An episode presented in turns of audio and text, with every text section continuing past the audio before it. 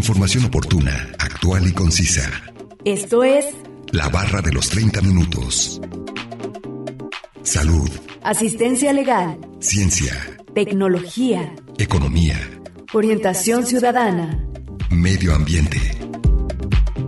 La barra de los 30 minutos. Bienvenidos.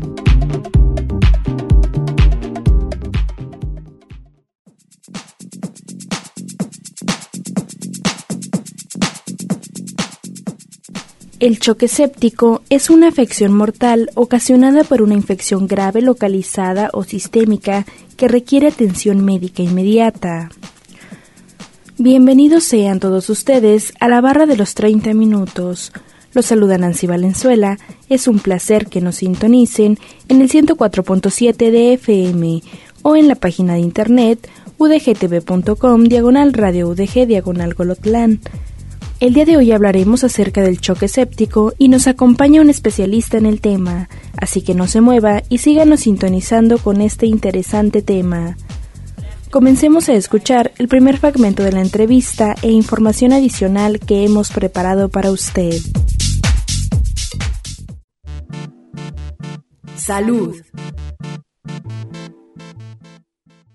Soy el doctor Sergio Sánchez, director de la División de Ciencias Biomédicas del Centro Universitario de Los Altos. Muy bien, muchas gracias, bienvenido. Para iniciar, ¿me puede decir qué es un choque séptico? Claro, mire, el, el choque séptico es una enfermedad, pues, en general grave, que eh, consiste en una infección severa que se disemina en todo el cuerpo y que generalmente eso conlleva a que a nivel de todo el cuerpo la presión de la sangre, la presión arterial, baje de manera peligrosa, lo cual es lo que se llama estado de choque. El estado de choque es que la presión bajó de manera importante y séptico porque es por infección. Eso es el choque séptico a grandes rasgos. Nos mencionaba que la presión baja y sube en ese momento, pero puede permanecer así por un tiempo? No, bueno, este, cuando es un choque séptico, que entonces significa que la, la infección o la bacteria que atacó o generalmente son bacterias, a veces hongos, a veces virus, pero lo más frecuente son bacterias. Eh, son bacterias muy agresivas que afectan todo el cuerpo y obviamente el paciente se va deteriorando y la presión va bajando y puede estar en un estado de varios días con alteraciones de presión que uno tiene que estar haciendo un manejo para mantener viva la persona, subir la presión y todo esto. Entonces puede presentarse en un momento dado cuando la infección se hace severa y eso puede perdurar determinado tiempo, eh, pero por supuesto que es donde el médico actúa para tratar de solventar que la presión no dure da tanto tiempo baja. ¿Cómo se sabe si una persona cae justamente en eso? Ok, digamos en cuanto a las causas, el choque séptico generalmente sucede en, en, los extremos de la vida, es más frecuente, es decir, en personas de edad avanzada o en niños y también puede ocurrir en personas eh, jóvenes o, o, no tan grandes de edad, pero que tienen el sistema inmunitario debilitado. O sea, personas que tienen diabetes, personas que tienen HIV, etcétera, están más predispuestos a desarrollar el choque séptico.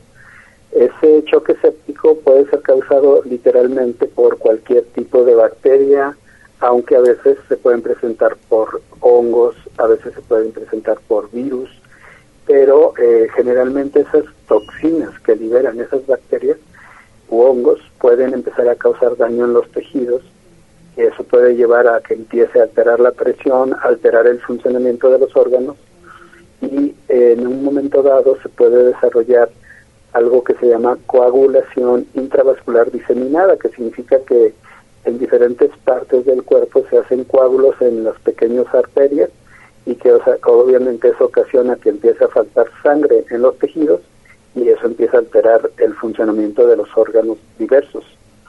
Entonces, eh, esos son más o menos las causas. ¿Qué factores pueden ser de riesgo?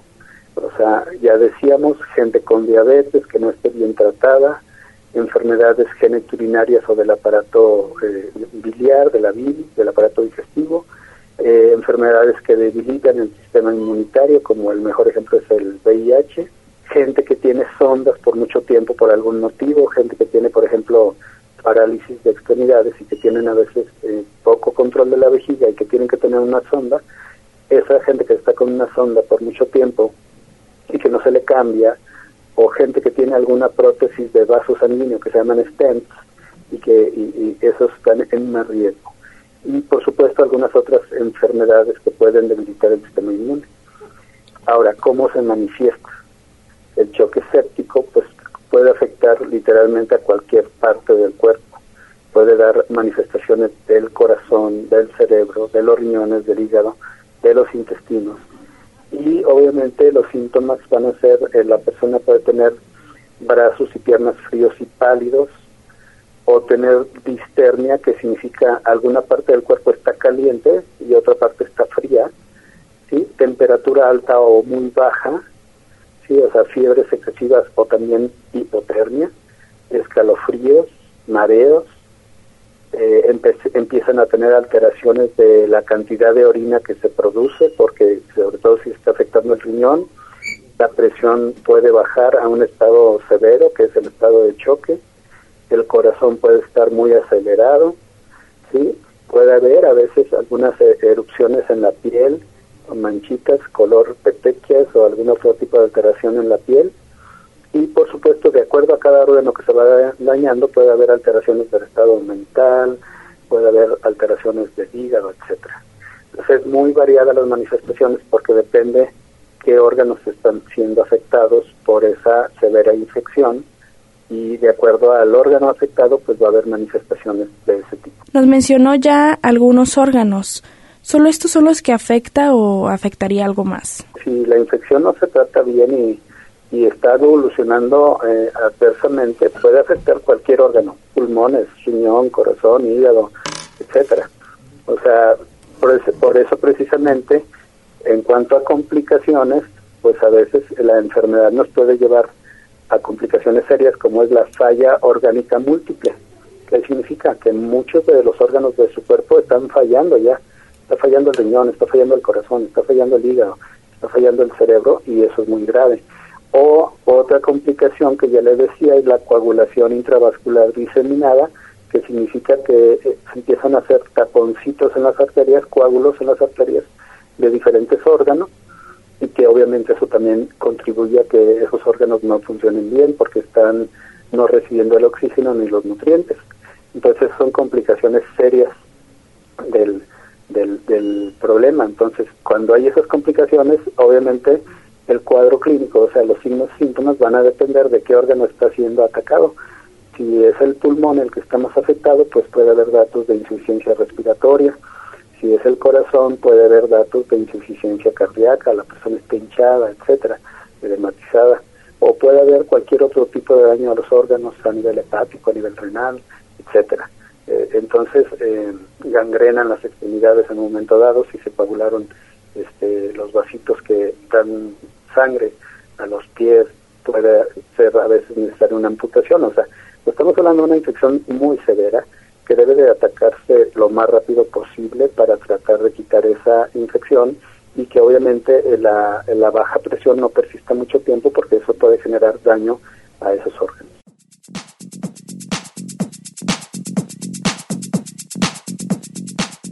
No olviden que nos pueden compartir sus temas de interés al 499-99, 242-33 y 800-701-9999. A continuación, escucharemos una cápsula informativa.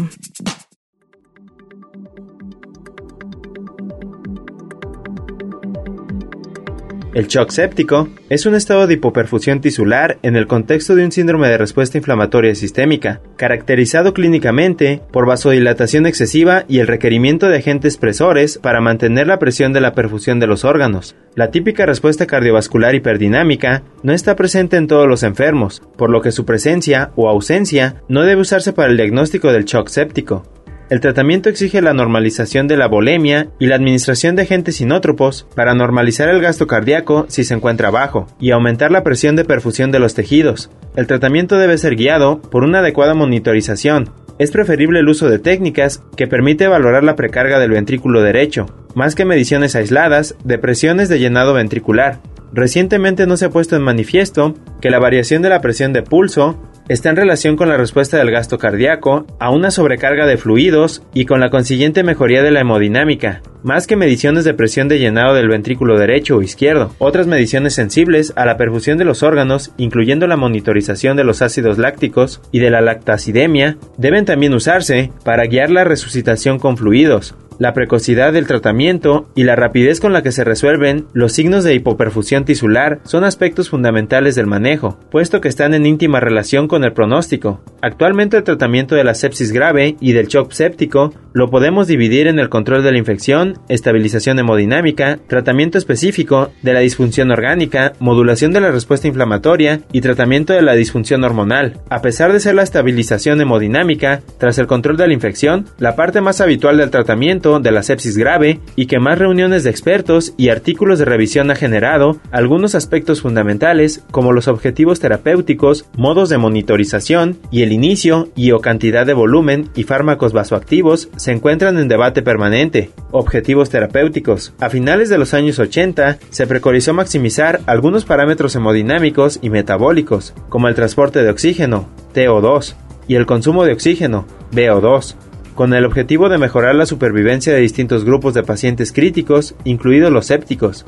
Showmaker et al. propusieron valores de índice cardíaco, mayor de 4.5 litros por minuto por metro cuadrado, índice del transporte de oxígeno, mayor a 600 mililitros por minuto por metro cuadrado, e índice del consumo de oxígeno, mayor a 170 mililitros por minuto por metro cuadrado, encontrando mayor supervivencia en aquellos pacientes críticos en los que se conseguía alcanzar estas metas. Ayes et al estudiaron la supervivencia en un grupo de pacientes críticos cuyo tratamiento estaba enfocado en maximizar los indicadores metabólicos, encontrando mayor supervivencia en grupos de control. En sus conclusiones, estos autores sugirieron que el empleo de dosis elevadas de fármacos sinotrópicos puede tener efectos deleterios, a pesar de mantener valores normales o supranormales de TO2.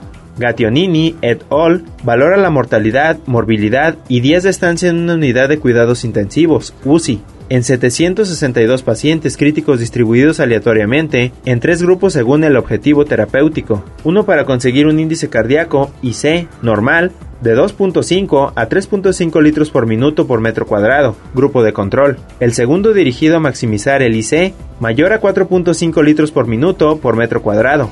Y el tercero optimizar la saturación venosa mixta de oxígeno SVM o 2 mayor a 70%.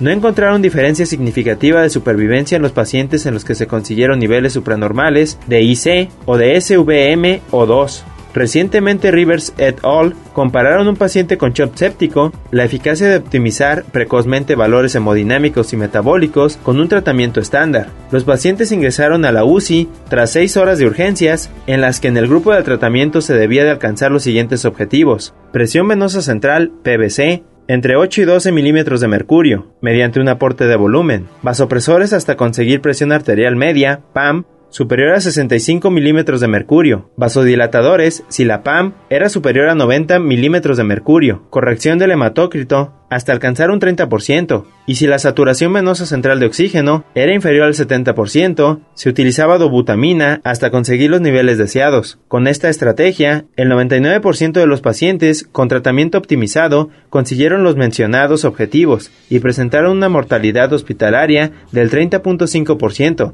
significativamente menor a los tratados de forma estándar, que fue del 46.5%. Algunas críticas vertidas sobre este estudio han señalado en la mortalidad del grupo placebo comparadas con las publicadas en otros estudios similares, en la reposición de volumen, en el tiempo de estancia del área de urgencias entre los grupos y en la utilización de transfusiones de hematíes, factor de impacto negativo en el pronóstico de pacientes sépticos, según otros estudios publicados con anterioridad, pero es importante reseñar la asociación en las series estudiadas entre inicio tardío del tratamiento y fracaso del tratamiento, o por el contrario, efectos beneficiosos del tratamiento si se aplica de forma precoz. Solo dos estudios incluyen pacientes exclusivamente sépticos, otros tres pacientes críticos mixtos y dos estudios pacientes quirúrgicos. De los dos estudios de pacientes sépticos, uno no encuentra diferencia en cuanto a la supervivencia y otros sí. Información obtenida de la página web www.medintensiva.org, una producción de Radio Universidad de Guadalajara en Colotlán.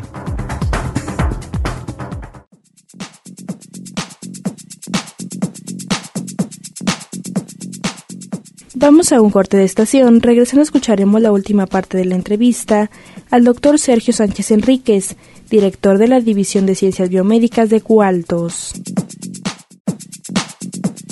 Información oportuna, actual y concisa sobre temas diversos. La barra de los 30 minutos. En un momento continuamos.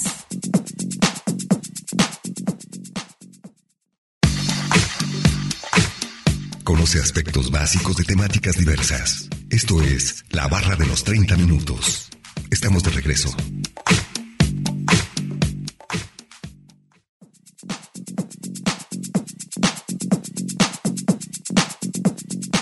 Ya estamos de regreso en la barra de los 30 minutos en el 104.7 de FM o en la página de internet udgtv.com diagonal radio udg diagonal colotlán, escuchando el día de hoy el tema sobre choque séptico. Vamos a escuchar la última parte de la entrevista al doctor Sergio Sánchez Enríquez, director de la División de Ciencias Biomédicas de Cualtos. Salud. ¿Puede ser mortal? Esta enfermedad puede ocasionar mortalidad, sobre todo si no se hace un tratamiento hospitalario intensivo con antibióticos acordes a la infección y los demás eh, manejos de, mantenimiento. O sea, por ejemplo, el tratamiento obviamente puede incluir, si hay insuficiencia respiratoria, quizá la persona se tiene que intubar y poner un ventilador mecánico. Si el paciente hizo insuficiencia renal, quizá requiera diálisis si la presión está baja, este, pues hay veces que necesitamos usar medicamentos intravenosos más líquidos, o sea, muchos sueros, soluciones, para mantener la presión sanguínea lo mejor posible. Entonces ahí se usan medicamentos como dogotamina para poder elevar la presión arterial. Si se usa, obviamente, la, para la infección, pues tienes que identificar cuál es la bacteria que te está dando el daño para darle un tratamiento con un antibiótico específico para la bacteria y que la pueda atacar. Y por supuesto, si hay otras alteraciones como, por ejemplo, eh, falla en la respiración, pues a veces tiene que estar con oxígeno al paciente, con sedantes, si está con mucho trastorno del sistema nervioso y que esté muy agitado. Sí, a veces es necesario alguna cirugía porque a veces la, la, la causa del choque séptico puede ser que haya tenido un absceso en el hígado, un absceso en el riñón, o sea, un acúmulo de pus en algún órgano que de ahí se desprendió la infección severa para todo el resto del cuerpo.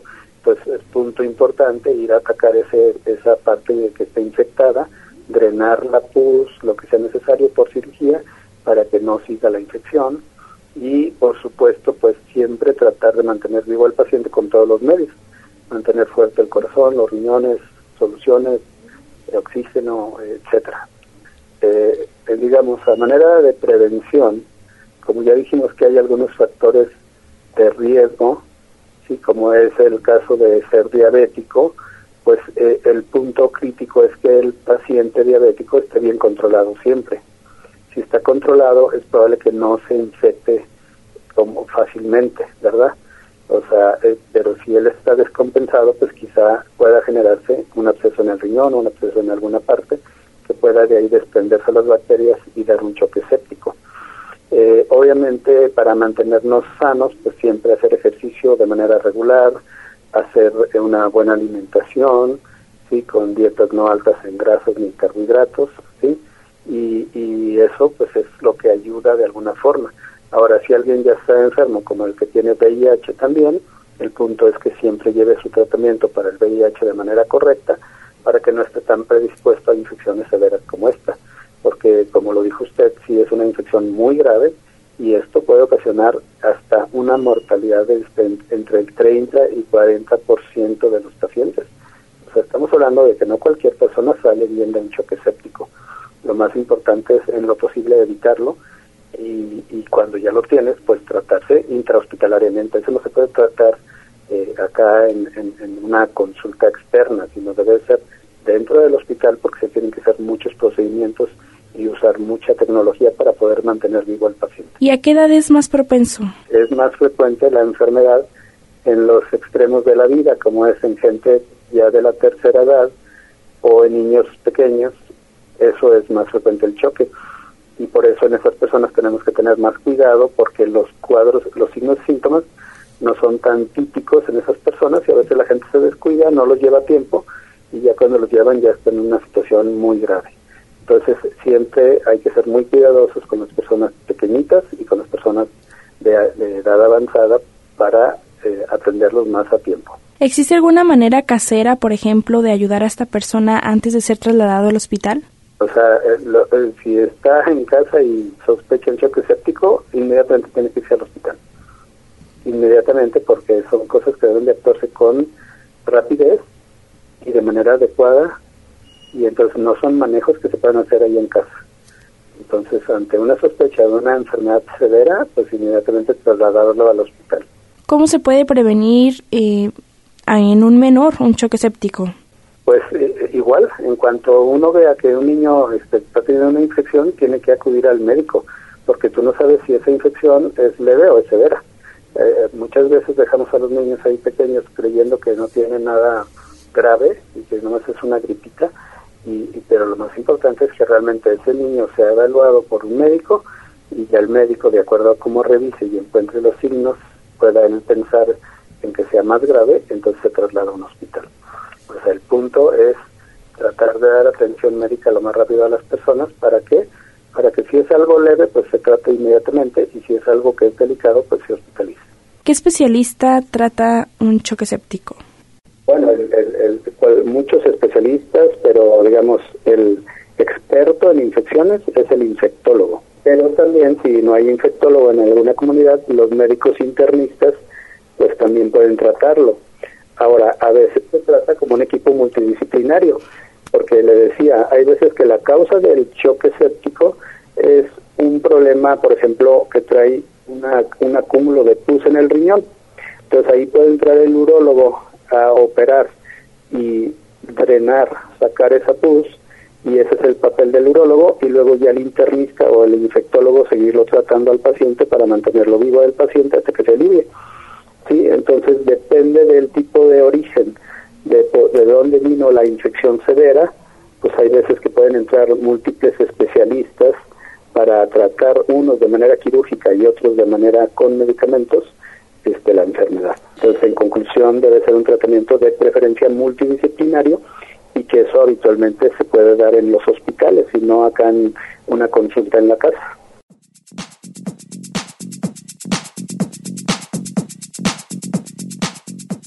Esto ha sido todo de la entrevista al doctor Sergio Sánchez Enríquez, director de la División de Ciencias Biomédicas de Cualtos. A continuación, escucharemos una cápsula informativa.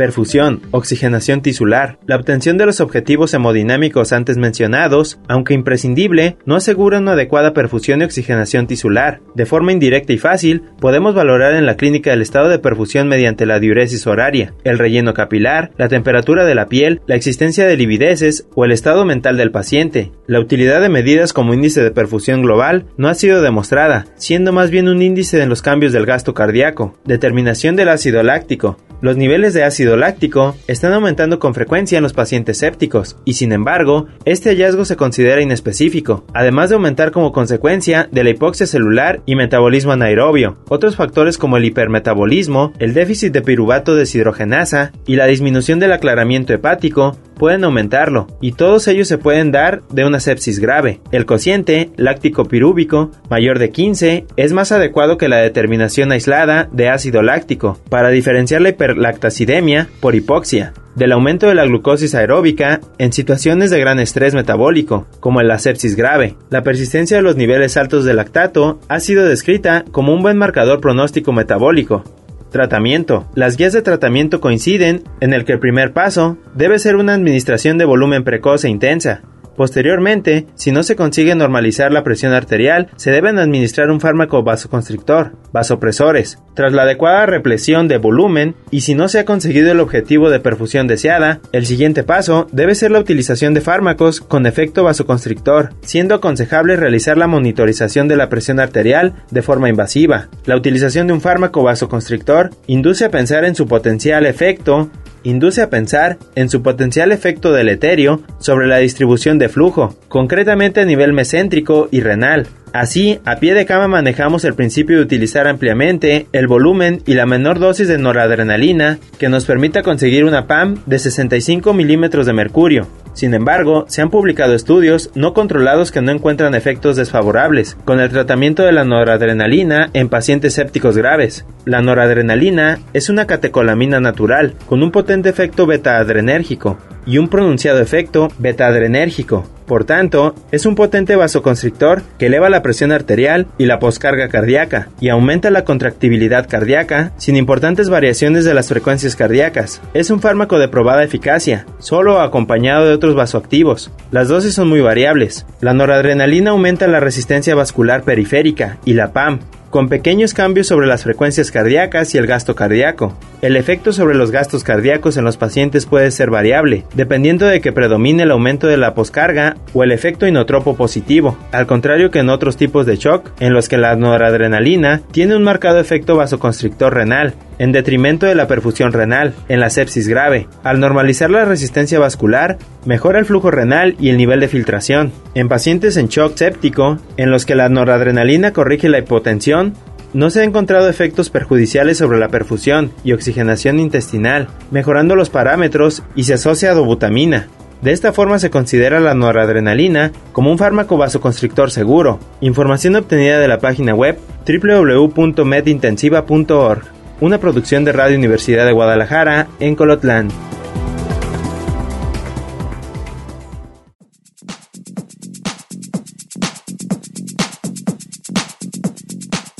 Acabamos de escuchar la segunda cápsula informativa y vamos a concluir con el tema de choque séptico. Agradecemos la entrevista al doctor Sergio Sánchez Enrique, director de la División de Ciencias Biomédicas de Cualtos. No olviden que si se perdieron algún programa, pueden escucharlo descargarlo desde udgtv.com, diagonal radio UDG, diagonal colotlán. Dar clic en la opción podcast y después seleccionar la barra de los 30 minutos donde encontrará todos los temas. Sigan sintonizando y no olviden escucharnos de lunes a viernes a las 11.30 de la mañana y a las 11.30 de la noche en la retransmisión. Y los sábados no se pierda el maratón de la barra de los 30 minutos donde se pasan los cinco temas de la semana. Es un placer haber estado con ustedes. Se despide Nancy Valenzuela. Hasta la próxima. Radio Universidad de Guadalajara en Colotlán presentó La barra de los 30 minutos. Información oportuna, actual y concisa sobre temas diversos. Gracias por habernos acompañado.